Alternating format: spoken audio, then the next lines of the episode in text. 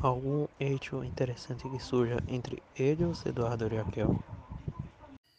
Buenas tardes, gente e amigo. Tenho que dizer de Diego Velázquez, que foi um pintor espanhol, um dos grandes nomes do barroco europeu. Foi o pintor da corte de Filipe IV de Espanha. Em 1611, iniciou uma aprendizagem em El Taller de Francisco Pacheco, que durou seis anos. Em 1617, obteve a licença de pintor. Em 1618, se casa com Joana, hija de Francisco Pacheco. Assim que este foi outro dia em El que completamos com êxito nossos podcasts com os entrevistados de hoje. Muitas graças e abraços a todos. Alguma opinião aqui desse Raquel?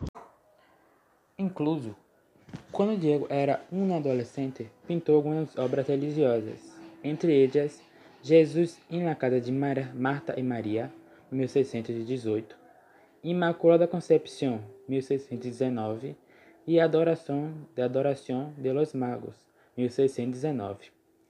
Obras de um realismo inusual e com belos efeitos de luz e oscuridade.